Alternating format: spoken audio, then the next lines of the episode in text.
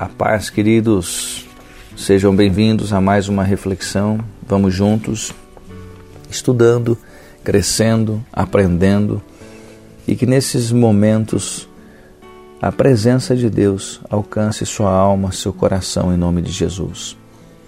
Nós estamos agora em Romanos, no capítulo 12, no verso 2, onde diz: Transformai-vos pela renovação do seu entendimento para que experimenteis qual seja a boa, agradável e perfeita vontade de Deus. Vamos lá? Quem de nós não deseja a boa, a agradável e a perfeita vontade de Deus para a sua vida? Qual é o caminho? Hã? Qual é o caminho para essa conquista? O caminho está descrito assim: transformai-vos pela renovação do vosso entendimento. Transformar, queridos, significa tomar nova feição ou caráter, alterar-se, modificar-se, passar de um estado ou condição ao, ao outro, converter-se, transfigurar-se. Precisamos entender que o inimigo de nossas almas trabalha para nos moldar, nos deixar conformados com a condição da nossa alma, das nossas feridas, das traições, dos traumas, nos deixar conformados com a vida que temos. Ao entender isso, ao entender que precisamos nos posicionar e não aceitar ficarmos conformes os planos do inimigo, então damos passos para ir em direção à vontade de Deus para nossas vidas. Jesus já nos ensinou: não se põe vinho novo em odres velhos.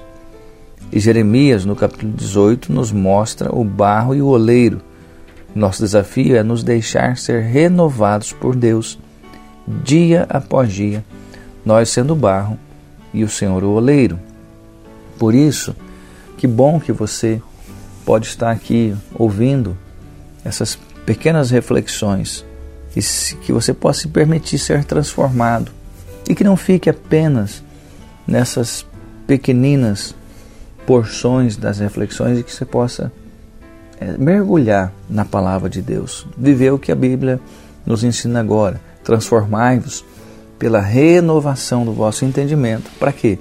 Para que experimenteis a boa, agradável e perfeita vontade de Deus. Que assim seja contigo. Oremos, Senhor, nos ajude a não ficarmos presos no passado, a não ficarmos, a não cairmos na armadilha do diabo de não nos permitir ser transformados. Por isso nós colocamos a nossa vida nas tuas mãos e pedimos o teu auxílio e pedimos que o Senhor possa ser conosco, Pai, em nome de Jesus. Transformai-vos, você que está me ouvindo, transformai-vos pela renovação do vosso entendimento e experimente a boa, agradável e perfeita vontade de Deus. Que assim seja contigo, Deus te abençoe. Amo sua vida.